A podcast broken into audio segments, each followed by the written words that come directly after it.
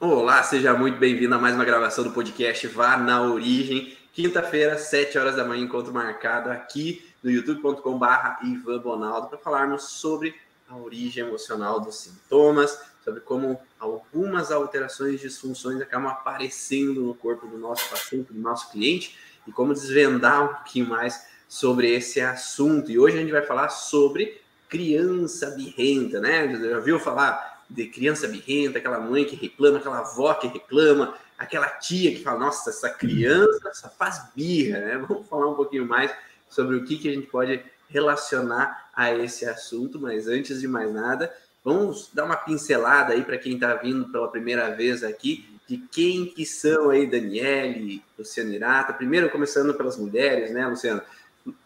Dani, conta aí, quem é a Daniele? Só uma breve aí para pessoal conhecer um pouquinho mais sobre você. Então, eu sou fisioterapeuta e terapeuta integrativa, trabalho com algumas técnicas, a origem emocional do sintoma, a microfisioterapia, a radiestesia, quiropraxia, e aí vai. E esse encontro de alma que eu tive com a origem emocional do sintoma, que para mim é hoje é a, coluna vertebral, né? É, ela sempre se encaixa em qualquer tipo de terapia e nos dá uma, capacidade de ter uma, um olhar mais amplo, né, mais integrativo realmente é, da pessoa, né, que a gente está, que vem, vem até a gente com alguma queixa. Perfeito. Luciano, conta aí um pouquinho aí, quem é você? Eu sou Luciano Irata, tenho graduação em Físio e Medicina na China. Trabalho também com microfisioterapia, leitura biológica, homeopatia, e nesses 20 anos, sempre buscando essa integração da medicina chinesa, até mesmo com a própria visão da medicina germânica, né, as leis biológicas. Sempre quando é possível aí trocar figurinha com os colegas. E saúde integrativa. Corpo como um todo aí, estamos nativo. Perfeito. Meu nome é Ivan Monaldo, sou fisioterapeuta também de formação de base e já no começo buscando essa relação da emoção com os sintomas físicos. Instrutor do curso Origens, já criado em 2017 para auxiliar profissionais da área da saúde e terapeutas que querem entender mais a fundo sobre como a emoção interfere no físico dos seus pacientes. Eu separei aqui do dicionário, pessoal, a gente falando então criança birrenta, né? O que, que significa birra no dicionário? Então ele fala assim: ato disposição de insistir obstinadamente em um comportamento ou de não mudar de ideia ou opinião.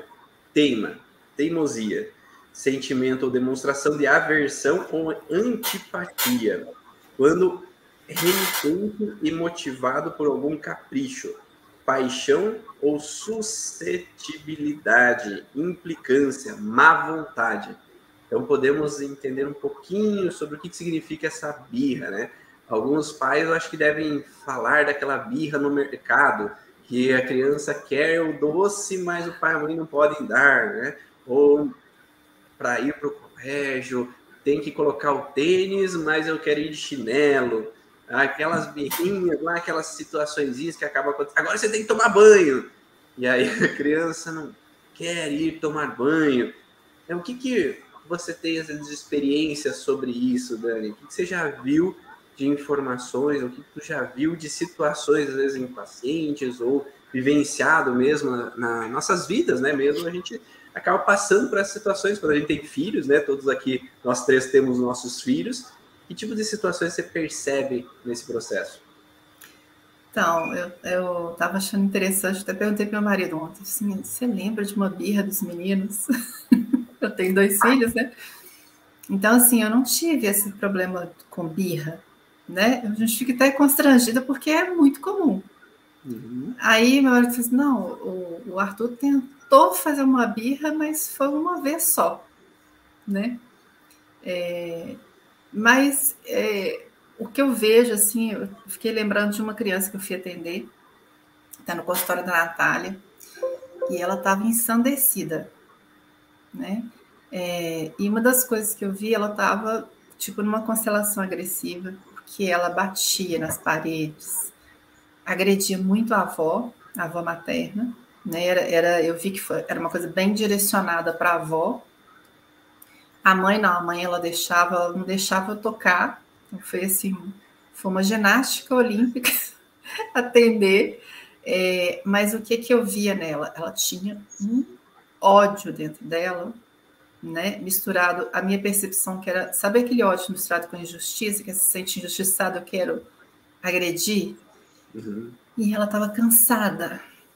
Você via que ela estava esgotada, mas ela estava lutando, lutando até o fim. Então a gente começa a ver que existe uma agressividade ali e existe uma história. No caso especificamente dessa criança, existia uma história porque a avó já é, rejeitava desde que a mãe ficou grávida. Ah, e era uma rejeição falada, né? É, de desvalorização e xingamentos da mãe e para o feto. Então, quando essa criança nasce, né? Aquela coisa assim, né? Que a gente olha um bebê dificilmente a pessoa não derrete. Né? E a avó, eu vi aquele movimento da avó assim, misturado com culpa, não estou entendendo por que você é assim comigo, né? E, mas aí a mãe fala assim, olha, ele não admite que ela encoste nele.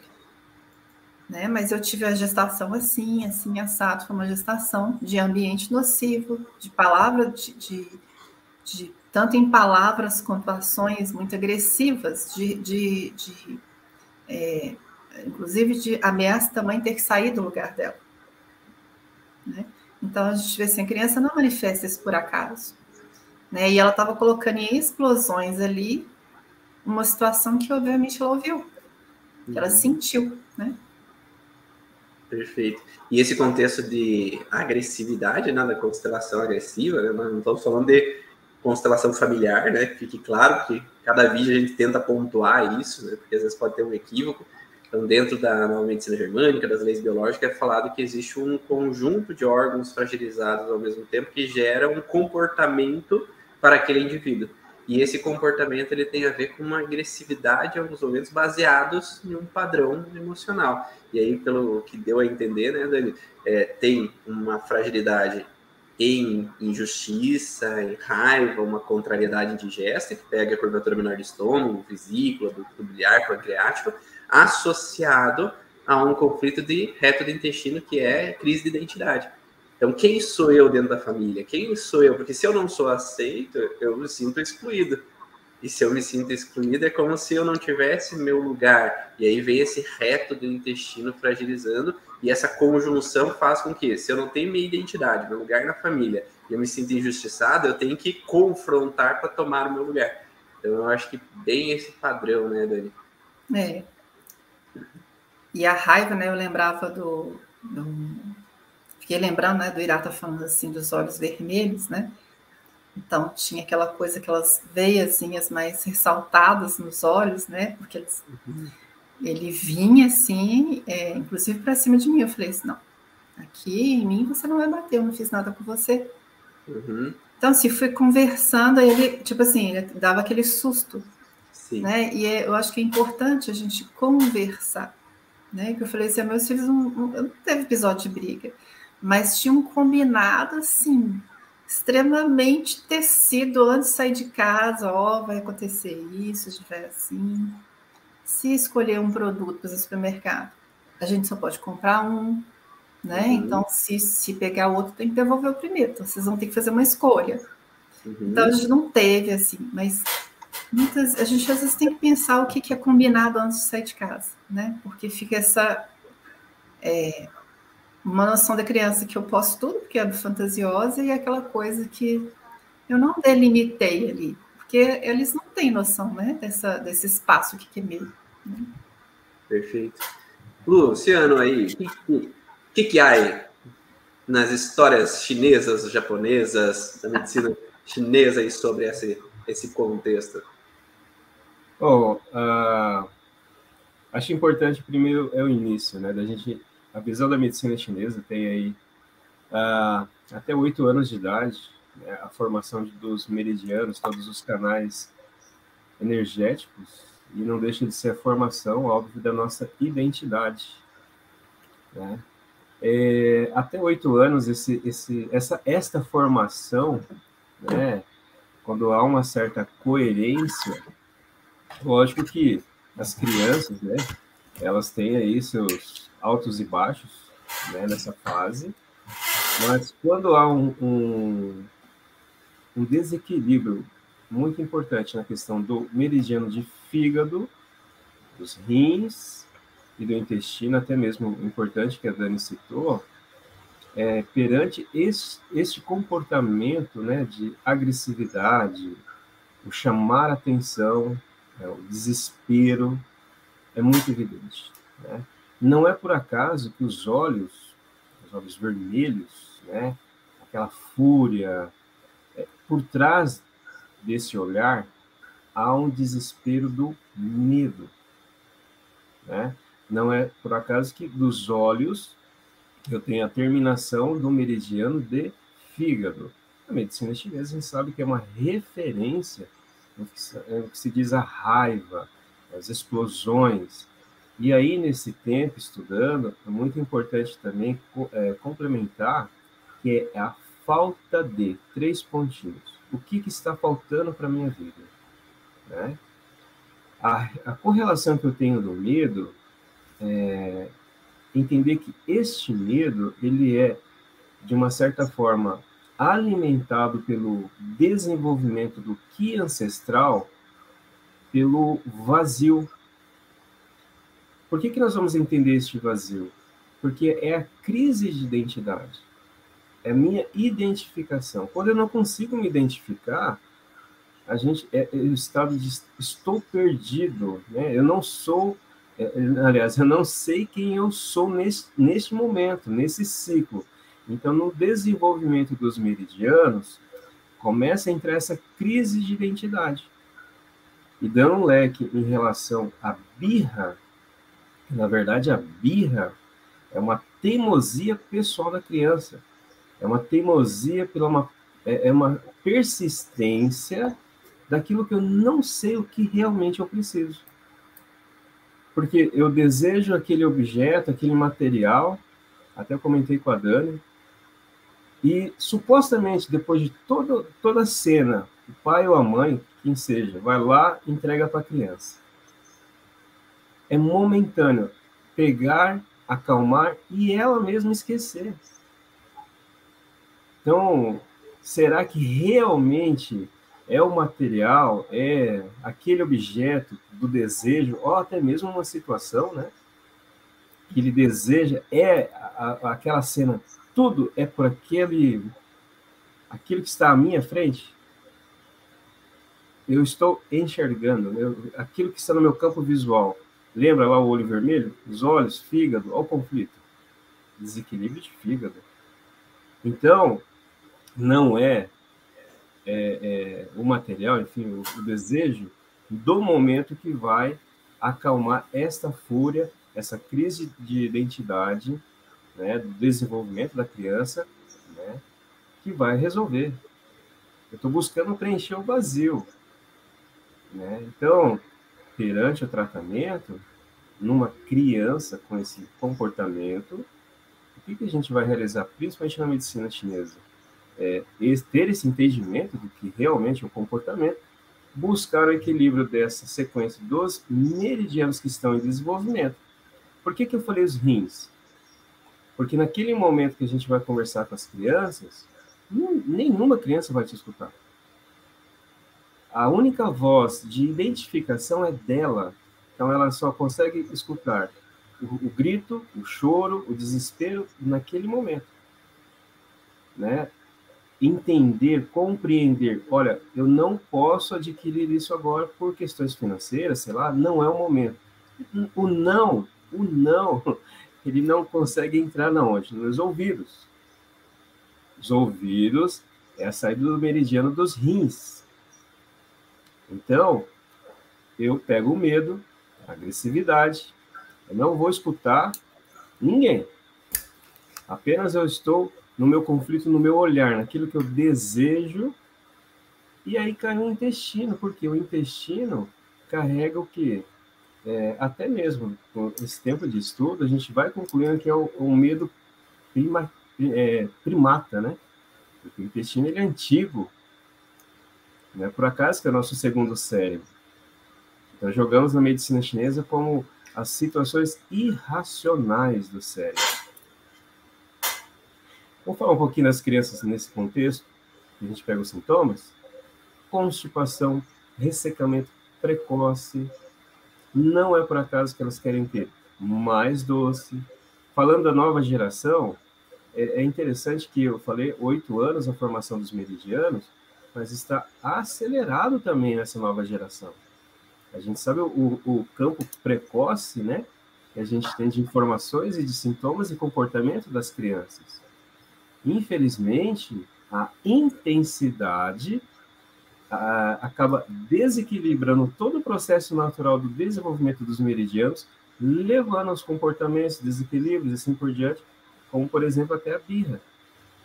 Então, a birra, na verdade, digamos assim, é um, é um grito de desespero do meu reconhecimento. Eu quero, eu quero me identificar, né? E acaba sendo, infelizmente ou felizmente, para o tratamento, a busca desse equilíbrio da criança.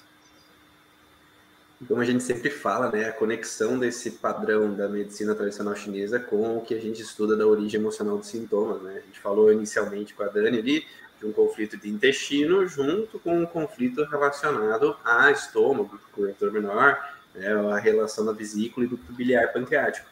O Irato trouxe, além disso, o contexto, então, fígado, né, que é o que a gente falou de ductos biliares, pancreáticos, mas também a relação de falta. Então, algo me faltou, então eu preciso daquilo, né, uma necessidade daquilo, é um desejo daquilo, como se eu precisasse ter aquilo.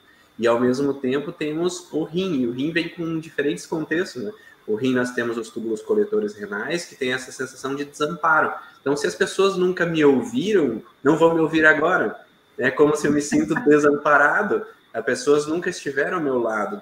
As pessoas não estiveram ali por mim nos momentos que eu precisei. E além disso, nós temos o, a região da pelve renal. A pelve renal ela também traz uma sensação de território. Então aquilo eu já encarei como meu. Aquilo lá eu encarei aquele doce como meu território. Eu já peguei para mim. Só que estão me tirando, porque eu não entendo, às vezes, o contexto do financeiro. Eu não entendo que eu tenho que pagar. Talvez eu não entenda e não tenha a compreensão que não pode ser meu. Tá ali, por que, que não pode ser meu? É, então, às vezes, eu pego o brinquedo da, da colega na escola, eu pego o brinquedo da outra criança, às vezes eu pego algo em alguma loja e ali eu adquiri aquele território. Ali eu considerei aquilo como meu e de repente estão me arrancando aquele território que eu já conquistei. E aí trazendo esse traço também que o Luciano colocou, né, de que eu já considero como meu, estão arrancando, então tem uma raiva para readquirir aquele território. E além disso, eu acho que tem um, um, detalhe também nesse padrão que é a pausa da maturidade. O que, que é a pausa da maturidade? Então, se essa criança de seis anos está fazendo essa birra, será que esse choro dela é o choro dos seis anos? Ou é o choro dos dez dias de vida? Ou é o choro dos seis meses de vida? Que talvez foi quando a mãe parou de amamentar. Que foi quando houve uma sensação de romper com aquela situação que aconteceu. Quando o adulto tem a birra, é porque talvez ele está voltando à criança também. Aquela pausa da maturidade, quando viveu aquela situação e gravou aquela memória. E aí a gente fala que teve um estabelecimento de uma constelação cerebral e essa constelação é marcada naquela data, e aí quando na vida adulta, vamos pensar assim, ah, aos seis meses de vida, a mãe para de amamentar e perde o seio. Então eu tenho uma sensação de crise de identidade, porque agora eu sou dado por uma babá, eu sou levado para a escola, e ao mesmo tempo eu tenho uma sensação de injustiça por aquela situação, eu fico numa irritabilidade com relação àquela situação, eu perco aquele território que é o seio da mãe. E aí, lá na vida adulta, quando às vezes tem alguma situação com parceira, com esposa, ou a mulher com o parceiro, por exemplo, quando eu me sinto deixado, quando eu me sinto. a pessoa se afasta, quando eu perco aquele território, né, de forma real, porque há uma separação, ou de forma imaginária, porque eu imagino que aquela pessoa vai se afastar de mim, aí vem aquela birra da criança de seis meses, ou da criança de sete anos, da é aquilo que, quando gravou aquela memorização. E aí vem aquele choro, aquele desespero, vem aquela. Não é um adulto que está falando, não é um adulto que está dialogando, não é um adulto que está reagindo. A expressão é da criança que não resolveu as suas dores. sei se faz sentido para quem está ouvindo aí, tudo que o Irata falou, que a Dani falou. Vão dando feedback aí e coloca um curtir aí, né, pra gente. Também, né? Porque quanto mais curtidas, mais esse vídeo é disponibilizado para outras pessoas. Então ajuda a gente aí a disponibilizar essas informações para que o logaritmo do YouTube possa distribuir esse conhecimento também. Que mais, Dani? Então, estava analisando aqui, estava anotando para não esquecer. Que interessante como é que a medicina chinesa ela, né, prima irmã da origem emocional dos sintomas, porque a gente consegue entender de uma outra forma, né? A gente faz uma leitura associada. Quando fala assim ouvidos, rins e na medicina chinesa o rim é medo, né? Dentro da origem emocional, a gente pode ter esses contextos, né, de rejeição, abandono, né, perdi meu chão, quer dizer, perdi minha referência ali. A gente entende assim, quanto mais eu grito com a criança, quanto mais eu falo, tento explicar, mais ela não se sente, ela não se sente ouvida. Então fica um ciclo, né? Porque eu não me sinto ouvida, se eu não estou, se eu não sou ouvida, eu não sou ninguém. Né? Se ouve quando eu estou falando com a parede. E aí reforça o conflito dela de, de ser rejeitada, de não ser e de não ter uma identidade. Eu não, eu não, eu já não, né? Já vem essa, esse conflito, né? De qual que é o meu lugar, o que, que é meu, o que, que me pertence, né? E aí quanto mais eu grito, eu digo para ela: você não é nada, né? E o gritar vai acontecer o quê? Às vezes vai para a constelação planante. Sim. Né? Porque ela vai ter né, esses medos. Tem uma pessoa que olha a visão da criança, ela olha para cima, vê um adulto, a gente acha que os pais da gente é enorme. Depois você cresce para ele encolheu. Então, aqueles medos, né, que são frontais, aqueles medos de eu não poder falar, que geralmente é um cala-boca, né? É eu não poder expressar e também não poder dissuadir. É, então, eu vejo assim, a gente vai fazendo um link dos conflitos que a criança já traz, porque eu acho que alguns já vêm de fábrica, né? A gente já vem com situações que foram vivenciadas pelos nossos pais. Né? É uma mãe que também nunca teve o seu lugar, é um pai que provavelmente sofreu muitas raivas, não pôde ter o seu espaço porque tinha, às vezes, né, o avô era muito territorialista, então ele nunca pôde ser aquele homem mesmo da casa. Então a gente vai empilhando é, essas situações para a gente fazer uma leitura, a gente conseguir fazer uma leitura mediante as reações que a pessoa tem. Né? A criança que faz a birra, mas vomita, a criança que faz a birra, mas ela sua toda, a criança que faz a birra e tem febre depois. Então a gente vai associando. Mas eu quero é, chamar a atenção que uma das coisas que, quando você fala assim, eu já tinha aquele, né? Porque ela chega lá, pega alguma coisa, um brinquedo, um doce, aí você fala, não, não pode.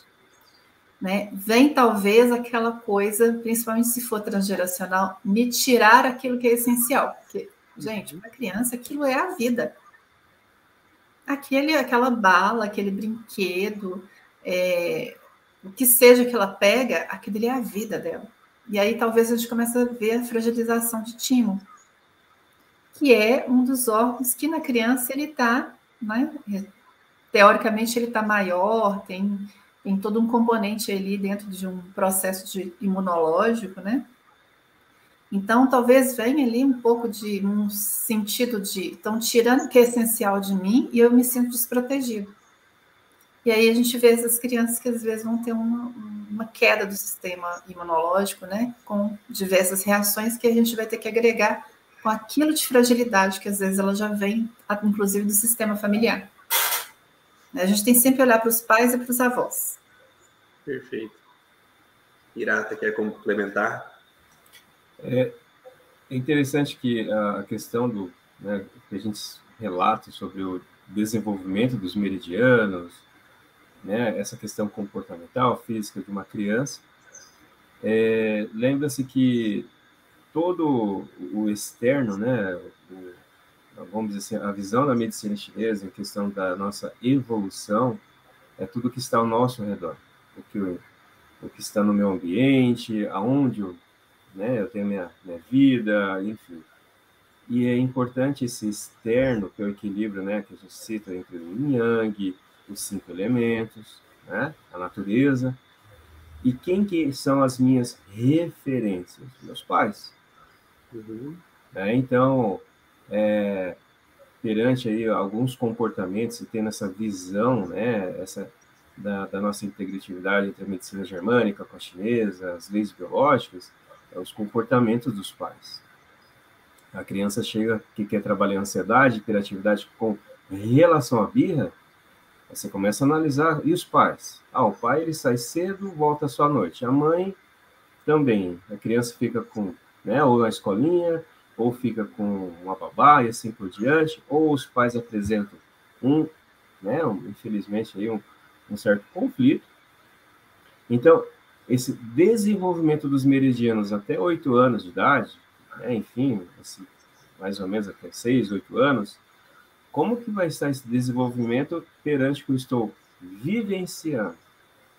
Então, essa reorganização, né, citando entre a medicina chinesa, dos meridianos, é o grande desequilíbrio do meu meio externo, e aí a gente vai linkando, óbvio, uma gestação, informação de mamãe, papai, família, tudo mais, e aí entra o que é ancestral, né? A gente pode, sim, é, ter uma, de repente, uma linguagem um pouco diferente, mas com o mesmo objetivo, né? com a mesma coerência, que isso vai gerar um conflito. Essa necessidade, essa falta. Meu pai perdeu o emprego, minha mãe está desesperada com é, preocupação, fúria, eu estou pequeno. Aí eu sinto que a minha necessidade, então, ter, obter, preencher o meu vazio, vai sim alimentar né, esse comportamento e esse desequilíbrio que a gente precisa trabalhar.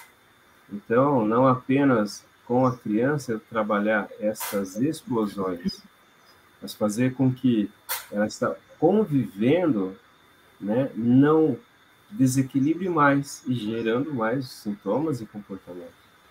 E aí, nesse meio todo, a gente sabe que papai e mamãe vai entrar sim no tratamento. Uhum. A criança, ela não é o, digamos, não é ali a chave principal. No meu ponto de vista, eu vejo que, já que temos que trabalhar desde nossas raízes, quem são minhas raízes? Então, o ponto de referência, até mesmo que a Dani citou, essa questão de segurança, quem são as minhas seguranças? Papai e mamãe. Se meu ambiente, se meu contexto de observação para o meu desenvolvimento, em todos os sentidos, educação, caráter, e falando da medicina chinesa, os meus meridianos, né, eles vão estão ali, estão acompanhando, é, estão acompanhando todo esse desenvolvimento. Né? Então, é muito importante. É, é, é, o que eu vejo, até né, puxando essa questão do que eu já atendi, mais de 80% das crianças que apresentam essa agitação, essa hiperatividade com a birra, papai e mamãe, sim, teve esses contextos citados. Conflitos de falta, necessidade, e, e é interessante que, veja bem, pessoas que não estão passando por necessidade, mas foi tão agressivo uma geração anterior, aí tem aquele é, a questão de falar, nossa, mas você é um mão de vaca, né? São, é, é, nossa, é incrível. E aí a criança cresce com aquele sentimento que é mínimo do mínimo porque não posso deixar de faltar, mesmo não estando faltando. E essas informações são agressivas, sim, para as crianças quando a gente vai buscar tratamento com a medicina chinesa. Perfeito, perfeito. Eu costumo dizer para os pacientes, assim, falando desse contexto transgeracional, que o nosso cérebro é como se ele entendesse que a gente vivesse, vive ainda em tribos. Por que, que eu falo isso? Porque se, imagine assim, se nós temos uma tribo de guerra, essa tribo está sempre guerreando, está sempre guerreando, não pode nascer uma criança meio bobinha, meio ah, no seu tempo, meio ah, devagar nas coisas. Tem que nascer uma criança alerta, pronta para o que deve vir. E é a mesma coisa no contexto familiar. Se o casal é um casal de guerra, né? Então, o casal às vezes está sempre irritado, está sempre em conflito, está sempre com um problema profissional, está sempre irritado com a família, está sempre. A criança não vai nascer uma criança tranquila. Ela vai ter que nascer baseada naquele ambiente onde ela vive. Ela está adaptada àquele ambiente para que ela consiga sobreviver naquele ambiente. Porque se ela não é adaptada àquele ambiente, ela vai sofrer mais. Então ela já tem que estar meio armada, já tem que estar pronta para o que der e vier, né? Para poder então estar inclusa naquele ambiente e se defender. Então por isso que o Irato falou muito bem que é interessante olhar o ambiente, o que molda essa criança. E às vezes os pais chegam assim, ah, porque ele é muito irritado, porque ele briga com tudo, se joga no chão, bate a cabeça. Eu falo, ah, a fruta não cai longe do pé. Quem é assim? ah, eu ajo assim também, às vezes. Ah, porque o pai faz isso. É, então é preciso ter esse entendimento e saber que os filhos são os espelhos dos pais, né? Então eles refletem aquilo que os pais estão fornecendo ali naquele momento. Então é preciso ter esse equilíbrio, né? Na minha casa foi assim. Né? Eu e minha esposa, para que as minhas filhas ficassem melhor, nós fomos buscar processos de evolução fomos evoluir, fomos entender o que estava acontecendo, o que estava nas sabotagens internas, porque às vezes não tem por mal, não é uma má intenção, às vezes que eu quero brigar, não é uma má intenção que eu quero agir por impulso, não é uma má intenção, quando já foi, às vezes acontece, a gente é ser humano. Só que essa situação vem de um padrão inconsciente, de uma reação inconsciente. E aí, quando a gente consegue buscar um profissional que possa nos auxiliar principalmente, que olhe para essas questões emocionais, que olhe para esses princípios, a gente consegue, então, modificar esses padrões e ter uma qualidade de vida melhor. Né? Mudando em nós, mudando na criança. Eu sempre falo para os pacientes que é interessante olhar para a criança, sim, porque às vezes a criança também viveu situações dela, mas também é preciso olhar para esse ambiente e para a herança que essa criança traz. E aí me fez é, colocar um outro, um outro contexto que a gente tem, às vezes, de uma criança que vem na oposição. Uma criança ela vem com uma birra e ela é opositora. E esse conflito, principalmente, eu encontro um conflito de insulina, que é a relação de resistência. Então, quando há um conflito vinculado às glândulas lá é, da, do pâncreas, né, a liberação da, da insulina, quando estamos em fase ativa de estresse, uma baixa da insulina, aumento da glicose. Nesse aumento da glicose, aumenta essa glicose como uma resistência. Tenho que ter resistência, tem que ter energia para resistir à situação. E aí essa criança ela pode ser um pouquinho do contra, opositora.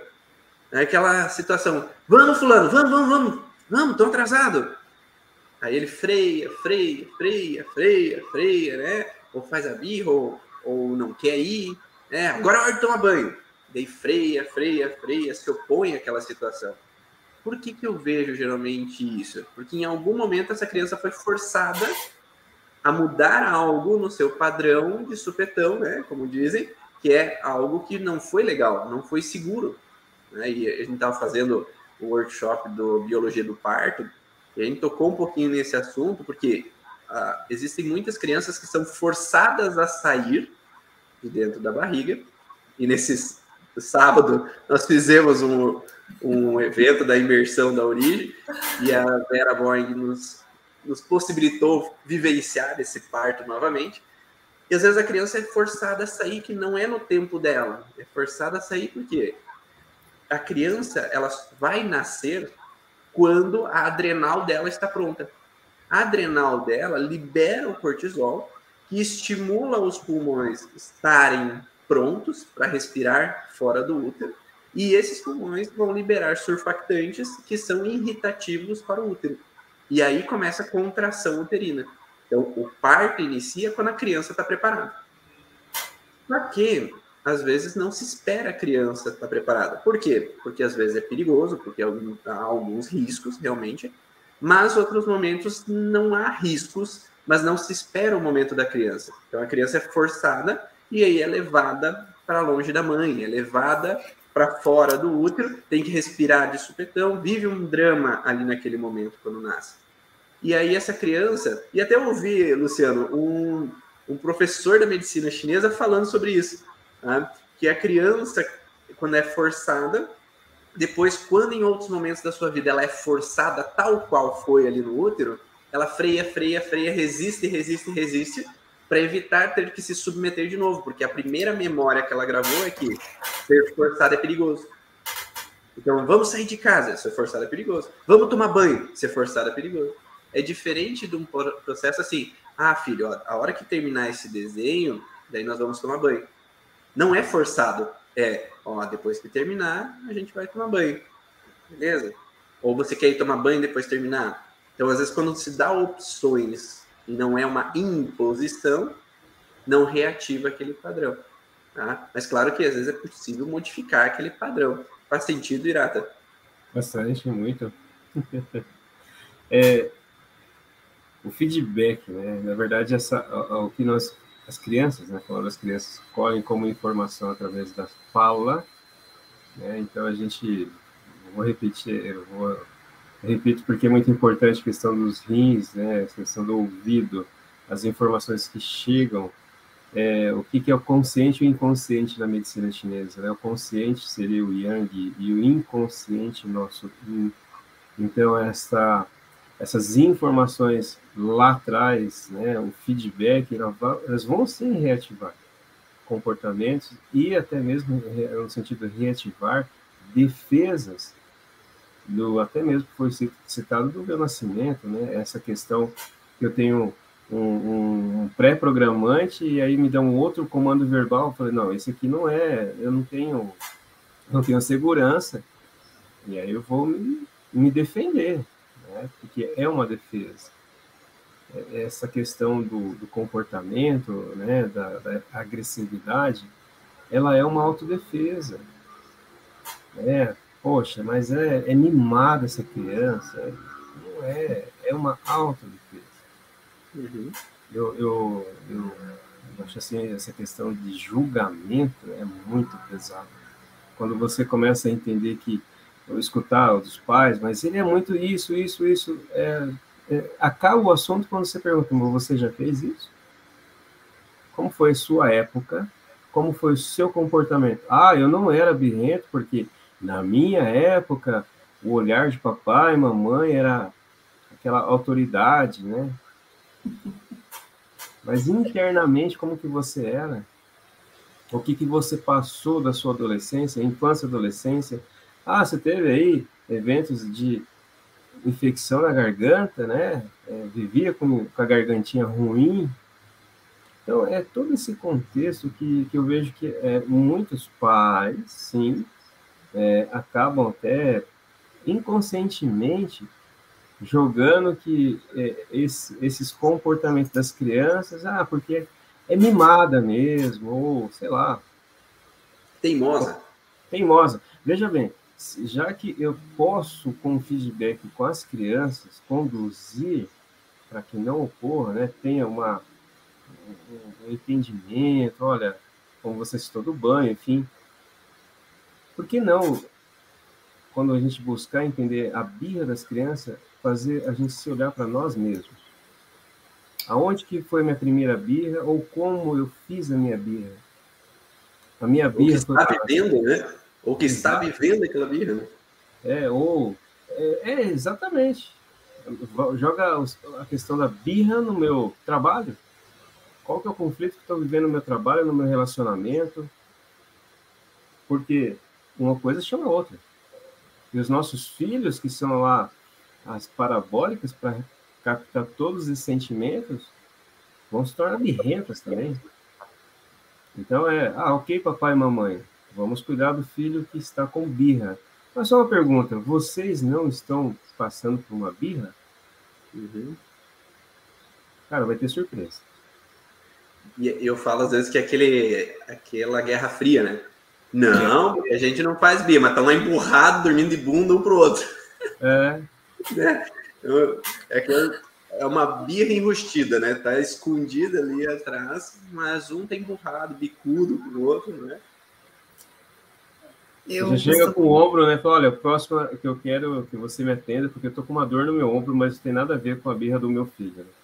Tô com uma tendinite, uma bursite aqui, né? Já fez várias coisas, exames, mas eu tô sofrendo com minha dor no ombro, né? Ah, é do lado esquerdo. Eu sou destro. Nada não, é nada não, né? Não é nada não. E acontece é. bastante esse padrão, né? Porque, ah, eu comecei. Quando que tu começou a ter essa dor? Ah, depois que meu filho nasceu. né? Então é, é esse histórico que às vezes os pais têm inconscientemente que filho é um problema. Às vezes eles nem percebem que filho é um problema inconscientemente.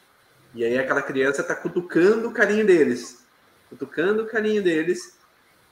E às vezes vem essa relação do teimoso que teima com o teimoso, né? Então vem essa relação de um teimando com o outro e esse processo entrando em desequilíbrio. Vai, Dani, palavra é, sua. Eu olho também muito para as avós, né? Porque a gente tem aquele contexto. É, quando a minha mãe estava grávida, quando a minha mãe estava é, uhum. sendo gestada, né, aquela produção dos óvulos dela já estava na barriga da minha avó. Né? E a gente sabe que a gente é, consome, vou usar a palavra até consumir, porque a gente pega e joga para dentro das nossas células todas as informações desse entorno. Né? Então, muitas vezes eu pergunto assim: como foi a história né, da sua mãe, seja para o pai ou para a mãe da criança? Quais as frustrações? Teve frustrações? Porque muitas vezes a gente vem de um transgeracional frustrado. Isso não é muito difícil de acontecer. A gente tinha até então uma educação mais ditatorial, né? Eu tive aquela coisa assim, não precisava de muita coisa, era só olhar nos olhos. Né? Que a gente baixava o rabinho igual o cachorro baixou o rabinho entre as pernas. É, então, qual foi a história e a gente, infelizmente, a gente conta pouca história, a gente sabe muito pouco. Né? É muito comum chegar assim, tá, o que, que você sabe da sua avó? Ah, não sei, minha família não conversa muito sobre isso. A gente precisa saber das histórias, que muitas vezes ali começou a grande frustração, né? De, de uma mulher, uma grande frustração de homem, seja por o motivo que for. E aí vai pegar justamente a parte toda músculo esquelética, né? Muitas vezes as pessoas foram contidas na marra, né? Não, lugar, vou dar um exemplo aqui, meio pontual, mas o lugar da mulher é em casa, então você não pode estudar, você vai ter que ficar ali. E aí não sabe por que o neto nasce daquele jeito. E às vezes a pessoa tá brincando, nossa, você é igualzinho. Que eu escutava isso, né? A minha avó chama Maria, Assa Maria. Maria Batista desceu aí. Eu falei, ó, né? Recebi esse presente, veio no pacotinho do DNA ali. Então, muitas vezes a gente tem que olhar para esse transgeracional, sim, e a gente fazer pergunta, e a gente deveria aproveitar mais as ceias de Natal, o encontro de Páscoa, para a gente contar as histórias dos nossos ancestrais.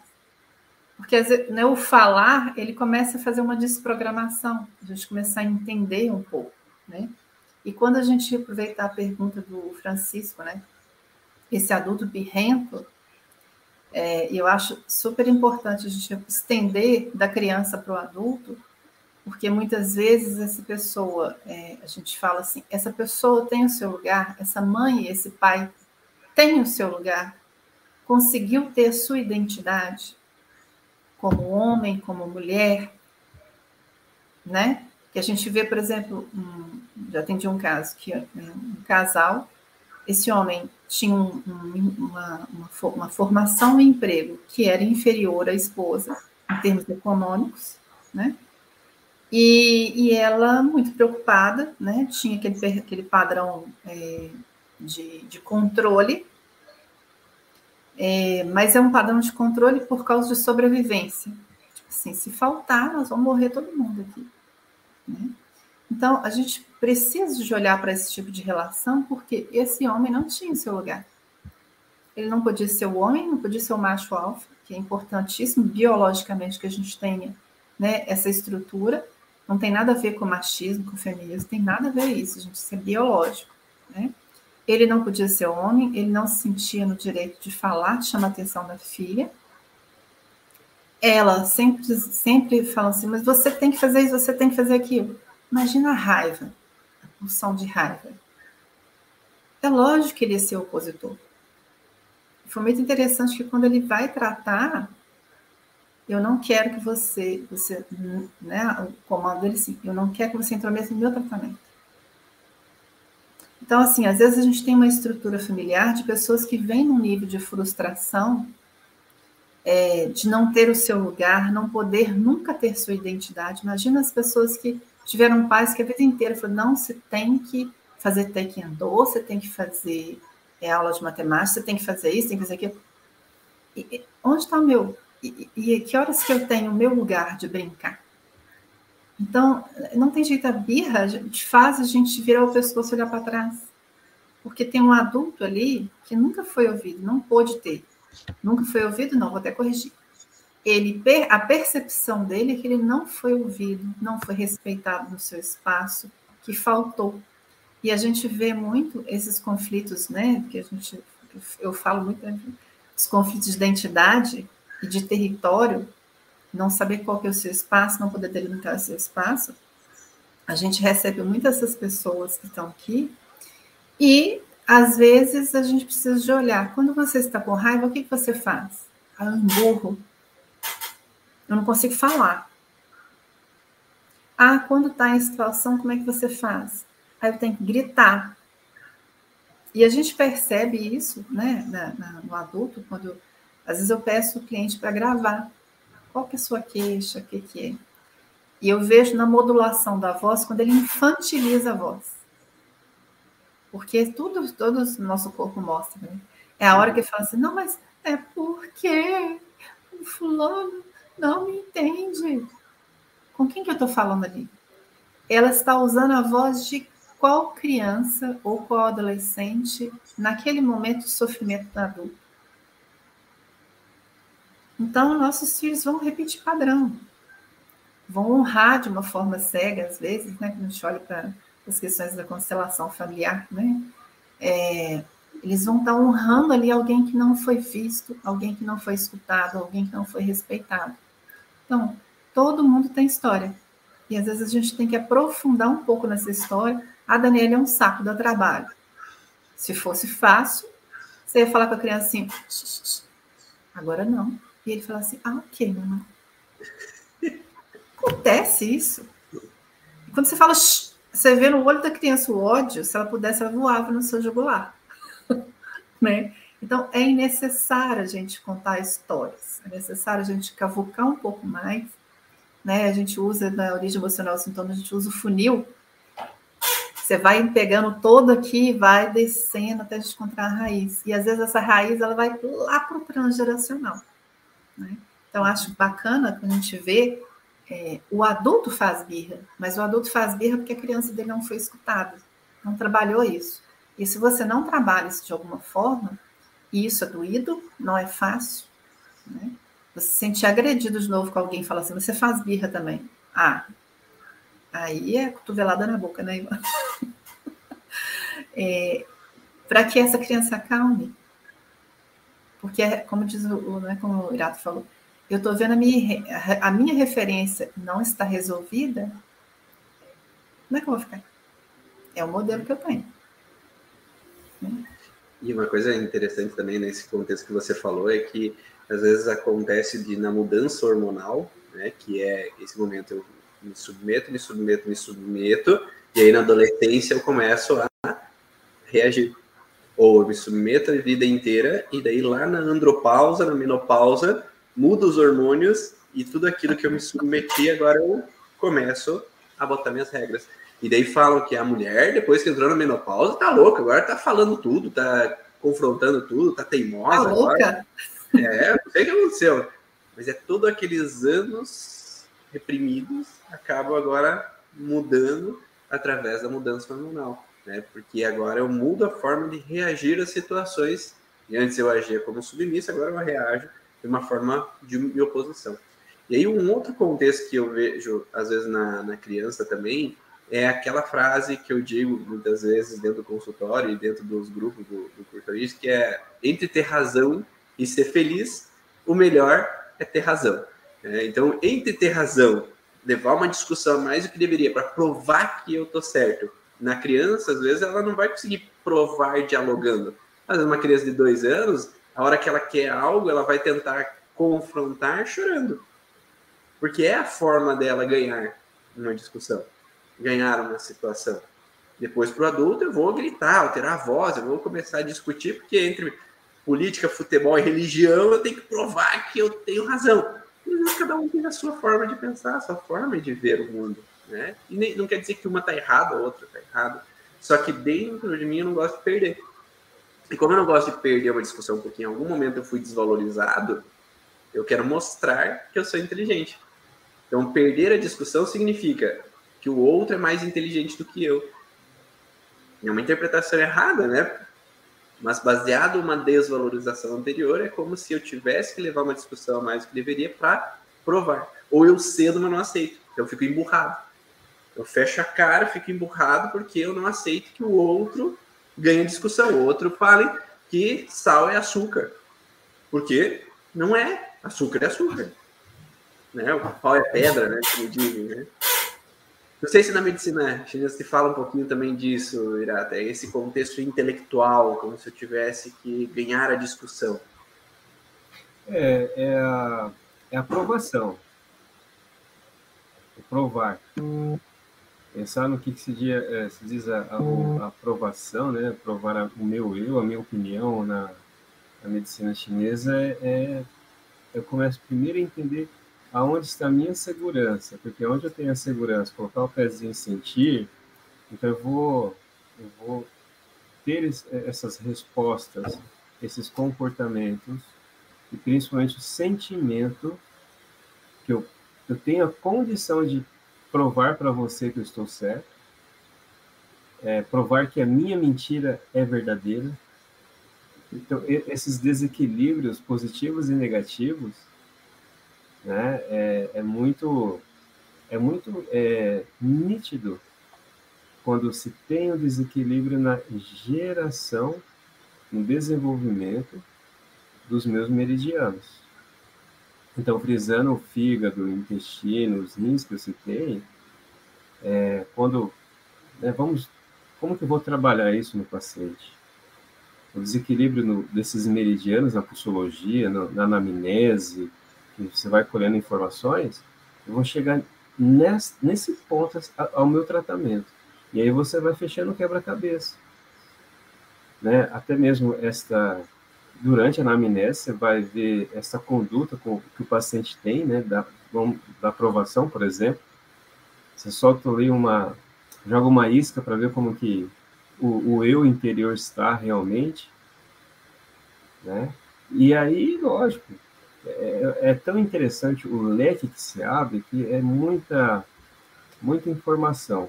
E até dentro da medicina chinesa, a gente tem esta, esta visão também. Né? É, é muito, muito coerente com a visão biológica da medicina germânica.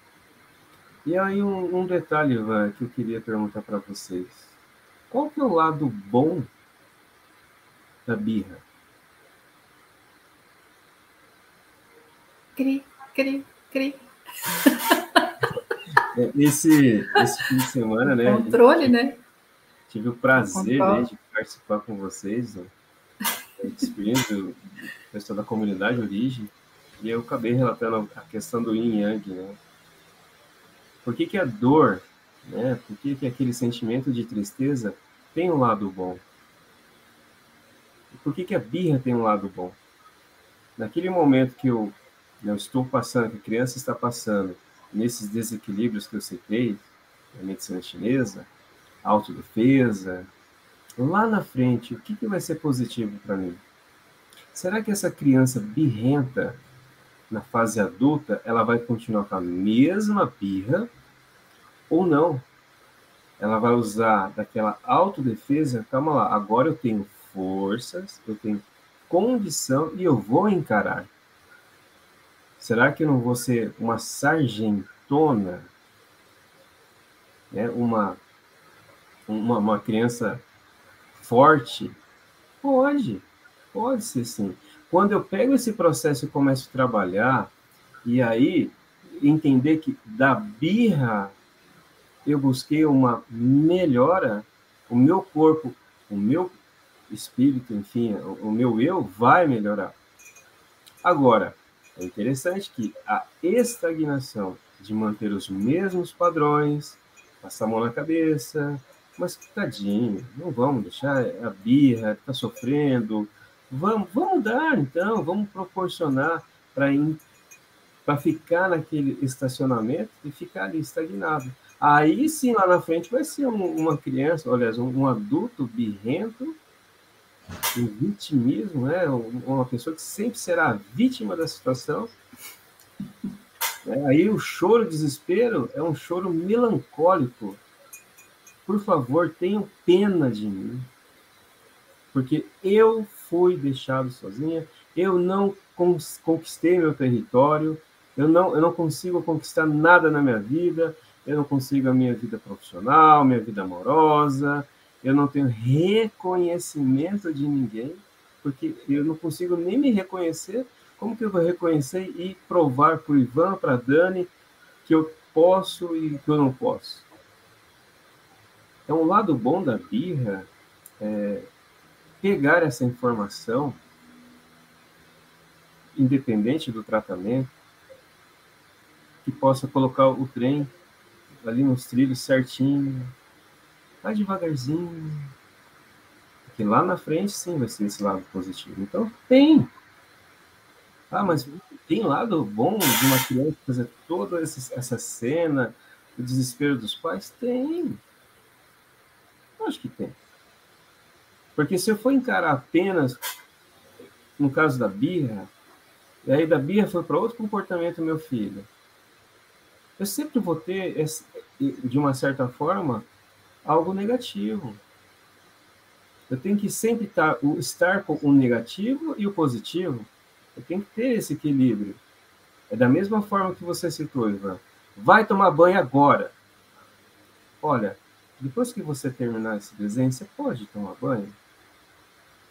Então, é este equilíbrio. Estamos passando por uma birra, nós vamos vencer. É aquela questão da esperança e fé. Foco, determinação. Então, é, é, o que eu citei lá no fim de semana, esse ponto de vista de pegar o negativo e joga o positivo. Ah, e o positivo joga também o negativo, porque a gente tem que entender que é, uma, é um equilíbrio.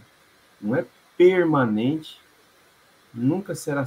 Ah, sempre vai ser assim.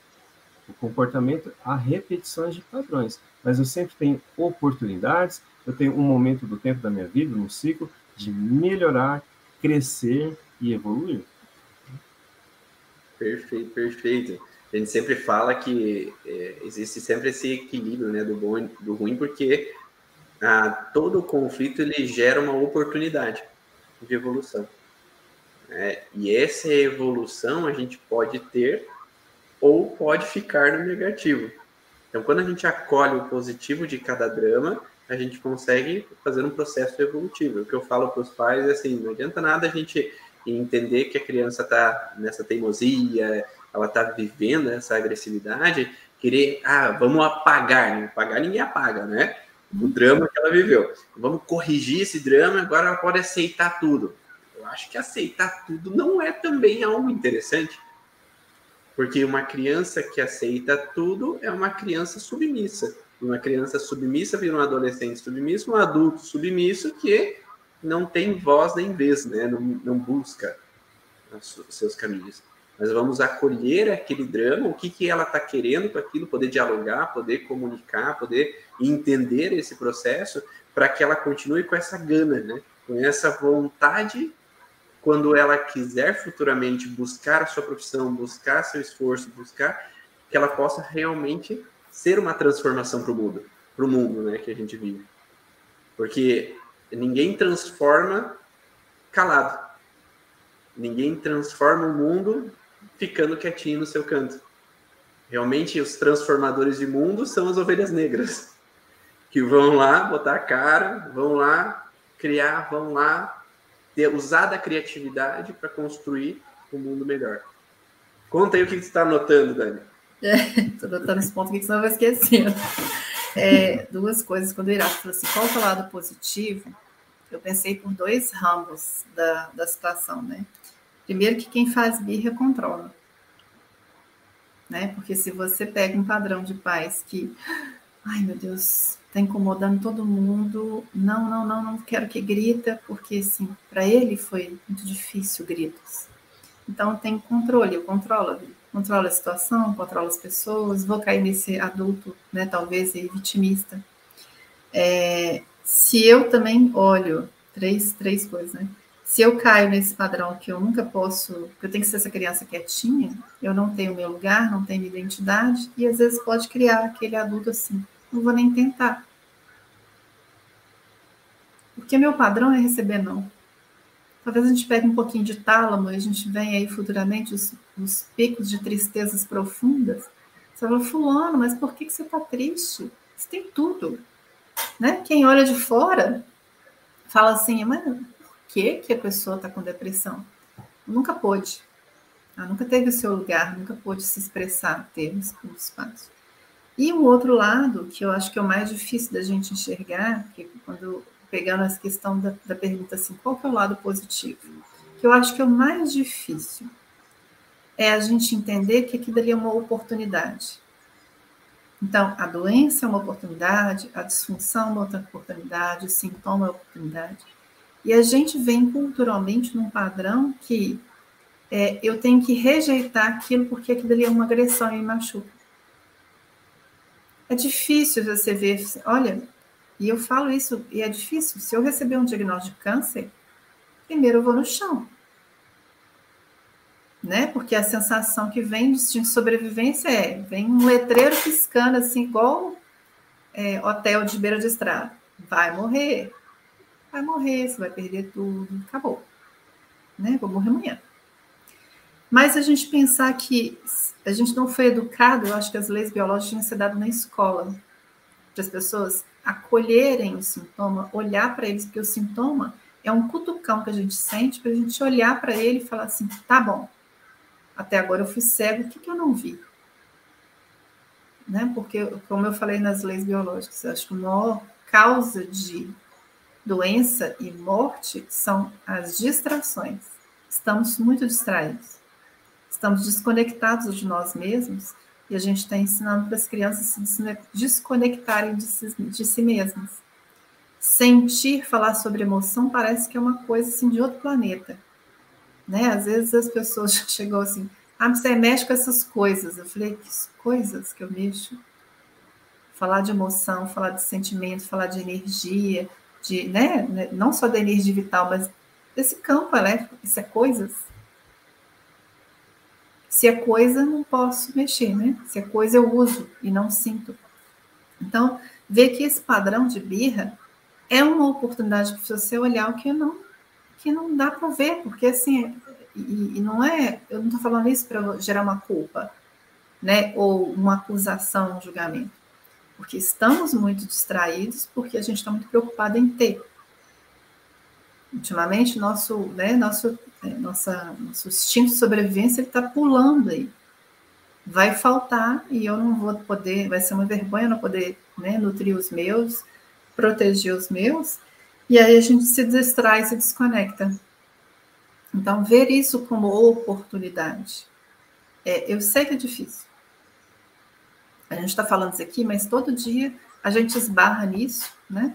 É, de ver esse, esse momento horrível, horroroso, né? E que a tendência é a pessoa querer pegar uma borracha, eu queria apagar isso. A gente ouviu muito falar assim, olha, é, cancela 2020, 2021. Como assim? Você vai perder essa oportunidade? Então, acho que o lado positivo é esse. A gente tem oportunidade todo dia, a gente tem letreiros, a gente tem sinais para a gente olhar para aquilo que a gente não está olhando. Perfeito, perfeito. Uma salva de palmas aí, pessoal, né? Não uma salva de palmas para Dani, para Esse foi o podcast Vá na Origem, toda quinta-feira, às 7 horas da manhã. A gente grava aqui o podcast, depois ele vai falar para o Spotify.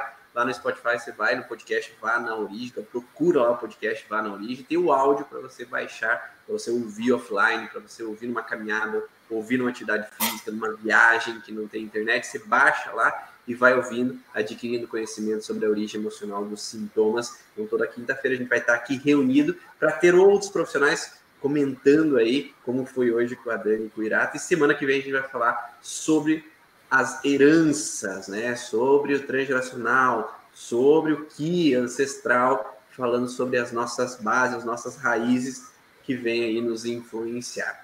Dani, fala aí para o pessoal onde que esse pessoal pode te conhecer, buscar os teus atendimentos, pode saber mais sobre você. Então, eu moro em Caratinga, né? Fica no leste de Minas Gerais, então os atendimentos presenciais, são através de toques sutis, enfim, é, na Clínica São Judas Tadeu. E é, online, né? Eu faço os atendimentos online, principalmente da origem emocional do sintoma, decodificação de nomes, de empresa, de pessoas. É, pode entrar pelo meu Instagram, arroba Daniele B. Soares Físio, é, pode mandar um direct para mim. Lá também tem os contatos, outras formas né, de acessar, tanto da clínica quanto é, dos meus contatos, tá? telefone, enfim. Luciano, conta aí onde é que o pessoal pode te encontrar. Eu sou de Londrina, aqui no Paraná, é, tendo na clínica Universo Tal, uma grande colega que também é computurista, é onde a gente tem tratamentos com a microfisioterapia, né, a leitura biológica e com homeopatia. Homeopatia, eu estou fazendo atendimento também é, online, aqui presencial online, e também em Pato Branco. Temos aí algumas datinhas que passei por Ivan, atendendo por Ivan, também com a homeopatia, essa integração com a medicina chinesa, né? Que a gente vem aí já há 20 anos buscando esse essa melhora, né, essa ferramenta para o bem-estar de cada um.